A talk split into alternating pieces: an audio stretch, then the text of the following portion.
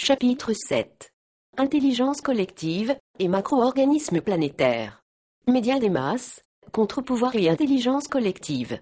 La montée des médias des masses nous laisse entrevoir une opportunité d'équilibrer la société plus efficacement en trouvant un compromis entre la régulation par le haut et la co-régulation par le bas. Nous sommes à l'aube de ce contre-pouvoir, fondé sur l'intelligence collective et les médias des masses. Pour le moment, l'expression de cette intelligence collective se limite à descendre dans la rue, avec sa caméra vidéo ou de télévision, ou encore à organiser des manifestations spontanées, des smart mobs, voire P48. Ce phénomène collectif avait été décrit de manière rudimentaire dans le macroscope, publié en 1975, avec une expérience originale menée aux États-Unis dans un stade de 10 000 personnes. Les spectateurs avaient, sur leur siège, une sorte de petite palette, comportant au recto et au verso un cataphote réfléchissant, vert ou rouge. Devant eux, un immense écran, sur lequel apparaissaient des questions et des images. Étonnés, les spectateurs ne comprenaient pas ce qu'ils devaient faire, jusqu'à ce qu'ils réalisent que leur cataphote, amplifié par la lumière de projecteur, renvoyait une tache rouge ouverte sur l'écran central, selon qu'on le tournait, dans un sens ou dans l'autre. Chacun pouvait ainsi localiser son pixel, et le faire passer du rouge au vert alternativement. Un ordre s'affichait alors à l'écran, quand un carré apparaît et bouge, les rouges doivent l'envoyer du côté gauche de l'écran, en tournant leur palette vers le côté rouge, tandis que les verts font la même chose dans la direction inverse, vers la droite. Même procédure pour déplacer ensuite une sorte de raquette virtuelle vers le haut ou le bas. Surprise, tous les utilisateurs, 10 000 personnes se coordonnaient très vite, et pouvaient même utiliser les raquettes apparaissant sur l'écran, pour se renvoyer une balle virtuelle, comme dans un jeu de ping-pong, en déplaçant de manière coordonnée leur raquette vers le haut ou vers le bas. À l'apparition d'un cube tournant sur lui-même, et comportant des faces vertes, orange, bleues et noires, l'instruction était la suivante, en tournant votre palette plus ou moins rapidement, ralentissez le mouvement du cube, puis arrêtez-le sur la face bleue. En se coordonnant à nouveau, les participants y parvenaient en moins d'une minute. Voilà une belle démonstration d'intelligence collaborative, où des milliers de personnes agissent ensemble, avec des gestes simples, pour parvenir à un objectif commun. Dans le même esprit, quand une foule applaudit à la fin d'un concert, les applaudissements explosent tout d'abord de façon désordonnée, chaotique, puis chacun finit par applaudir au même rythme que ses voisins. Cependant, personne n'est capable de déterminer qui a donné le tempo de ces applaudissements synchronisés. Dans ce nouveau contexte de participation collaborative et de corrégulation, il semble indispensable de réfléchir au devenir des entreprises et à la relation qu'elles entretiennent avec l'État.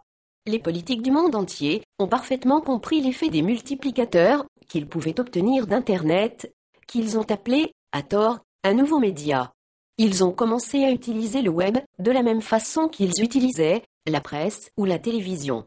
Pour eux, Internet est un moyen supplémentaire d'exporter leur vision et de convaincre le plus grand nombre de citoyens de son bien fondé.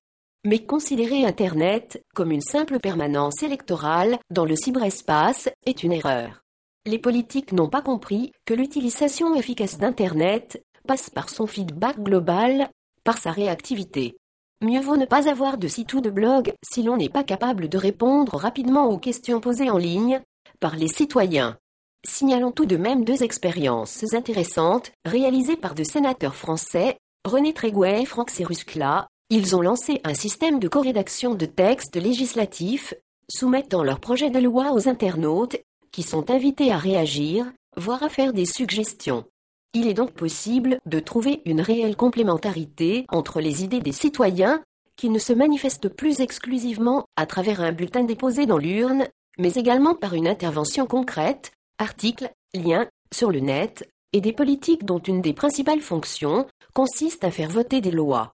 Il devient nécessaire de réinventer une cyberdémocratie qui ne serve pas seulement à faciliter l'administration, notamment en permettant aux contribuables de déclarer leurs revenus en ligne, mais à engager véritablement le dialogue entre le politique et le citoyen.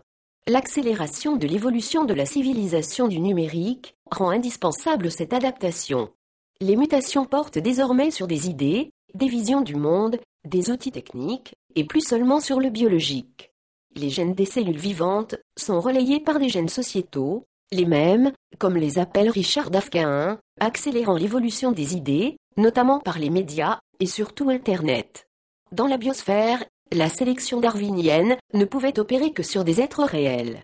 Il a fallu attendre des millions d'années pour savoir si le résultat d'une mutation était favorable ou non à la survie et à l'adaptation d'une espèce donnée.